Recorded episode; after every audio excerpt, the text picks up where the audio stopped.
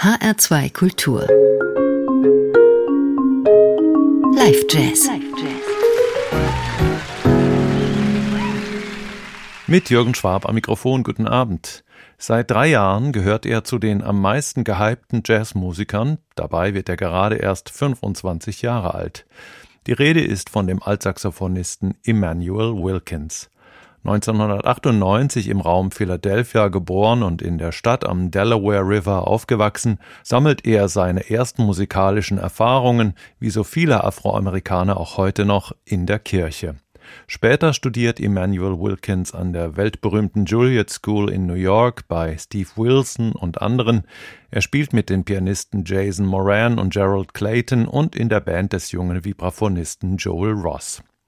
Sein Debütalbum als Bandleader Omega erscheint 2020 auf dem renommierten Blue Note Label und schafft es auf Anhieb in etliche Jahresbestenlisten. Die New York Times kürt es sogar zum Number One Jazz Album des Jahres. Auch deutsche Medien sind des Lobes voll und widmen dem Youngster längere Artikel. 2022 erscheint mit The Seventh Hand das Nachfolgealbum, das genauso euphorisch besprochen wird, etwa in der Süddeutschen Zeitung. Dort kann man nachlesen, dass Emmanuel Wilkins Musik von Glauben und Spiritualität geprägt ist. Er sieht sich selbst als Gefäß für göttliche Energie und Inspiration, die im Augenblick des Musizierens idealerweise durch ihn hindurchfließt. Damit ordnet er sich nicht nur ein in die Linie von Jazzmusikern wie John Coltrane oder Pharoah Sanders, sondern in eine viel ältere Tradition. Man sieht das in den meisten spirituellen Praktiken der afrikanischen Diaspora, zitiert ihn die Süddeutsche Zeitung. Bei den Yoruba werden die Trommeln eingesetzt, um eine Gottheit herabzurufen, und der Tänzer wird dann von dieser Gottheit besessen, aber das ist irgendwie universell in allen afrikanischen Praktiken, auch in der schwarzen Kirche, wo man den Heiligen Geist einfängt. Und es ist direkt mit der spirituellen Kraft verbunden, die die Trommel in sich trägt und wie sie diese Kraft kanalisieren kann. Soweit Emmanuel Wilkins. Das Jazzfest Berlin präsentierte ihn 2022 im Jazzclub A-Train. Zusammen mit seinem Quartett, in dem Mika Thomas Klavier, Rick Rosato Bass und Kweko Sumbry Schlagzeug spielen, stellte er live im ersten Set Material seines ersten Albums und im zweiten Set die komplette zweite Platte vor.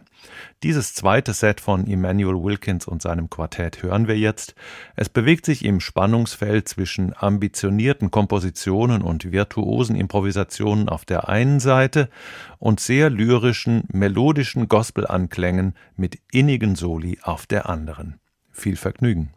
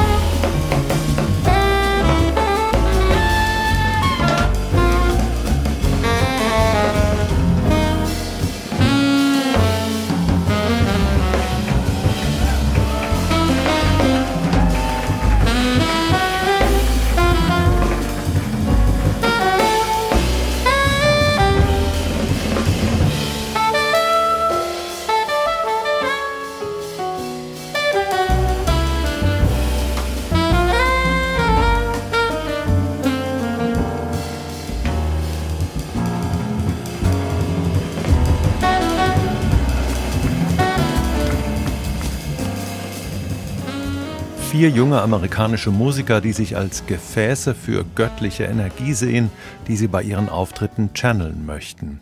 So sagt jedenfalls der Altsaxophonist Emmanuel Wilkins. Das war der Auftritt seines Quartetts am 4. November im Jazzclub A-Train beim Jazzfest Berlin. Mika Thomas war am Klavier, Rick Rosato am Bass und Gweku Sumbry am Schlagzeug. Diese Ausgabe des HR2 Live Jazz können Sie noch vier Wochen in der ARD Audiothek nachhören sowie auf hr2.de. Mein Name ist Jürgen Schwab. Danke, dass Sie dabei waren und machen Sie es gut.